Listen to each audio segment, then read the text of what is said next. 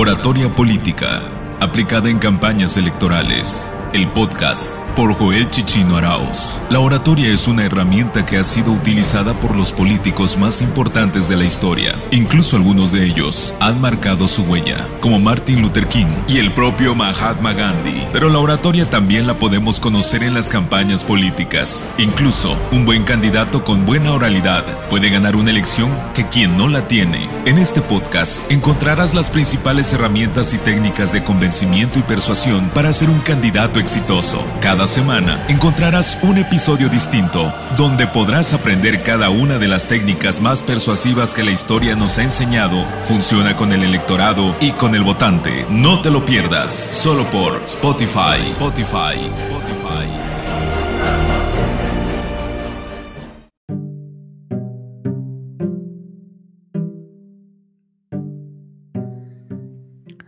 Hola, ¿qué tal? Bienvenido a este nuevo podcast que tiene que referencia a nuestro tema denominado oratoria política para campañas electorales.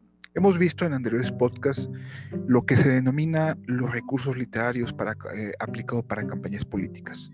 Hemos visto varios como una forma de conectar mejor y que se refieren más a una cuestión o una combinación lingüística que hace que el discurso tenga más impacto, despierte emociones y al mismo tiempo despierte esa creatividad que eh, genera una empatía o genera un gusto con las personas que nos están escuchando.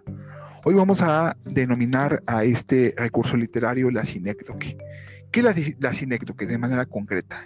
La sinécdoque, sinécdoque consiste en designar el todo, una parte, con el nombre de una parte.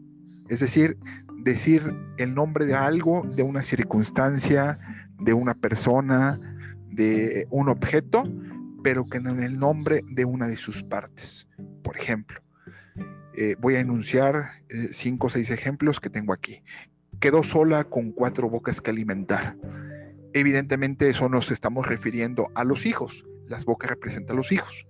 Cuando vimos las velas, te escribir unas letras, quedó sola con cuatro bocas que alimentar, que es el que dije, pidió la mano de su novia, trabajo para ganarme el pan, un rebaño de mil cabezas.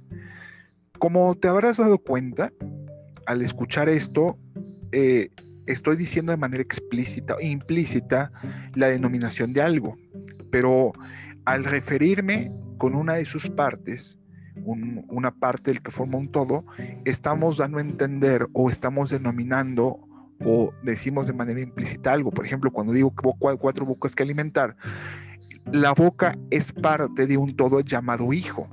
Pero cuando decimos boca hay que alimentar, que es el proceso de alimentación, estamos entendiendo que son los hijos sin decir hijos.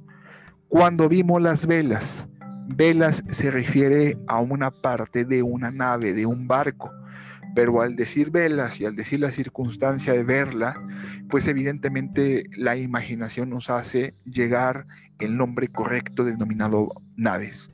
O le escribir unas, unas letras, se refiere a unas cartas, a un memorándum, se refiere concretamente a palabras, o una carta particularmente, pero a decir escribir letras se refiere a una acción de una parte de un todo, que son las letras, es parte de un conjunto denominado carta.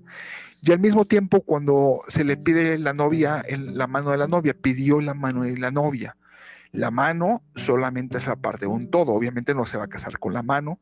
Obviamente la mano representa un acto de pedimento de matrimonio, pero que da a entender a un todo que evidentemente es el propio pedimento para matrimoniarse o para casarse, o trabajo para ganarme el pan.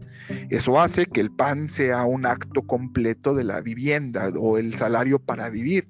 Trabajar para ganarme el pan no únicamente me compro el bolillo, el pan de dulce, estoy ganando un salario para vivir, pagar mi educación, pagar mi recreación, pagar mis alimentos, que no únicamente es el pan, el pan es un conjunto de un todo, de un acto de sobrevivencia o un rebaño de mil cabezas, que estoy refiriéndome a animales. Las cabezas representan prácticamente un todo, que son los animales, pero que al decirlo en una expresión de esta naturaleza, evidentemente da a entender que me refiero a ese rebaño, que pueden ser vacas, pueden ser eh, chivos o puede ser cualquier tipo de animal.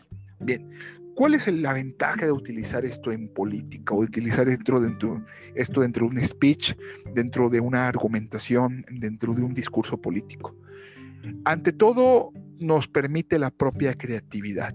Esto hace que el discurso adquiera una dinámica, adquiera un ritmo de propia creatividad y evidentemente la creatividad y la innovación despierta una empatía, despierta eh, un alejamiento de esa parte simplista y un acercamiento más a la propia creatividad.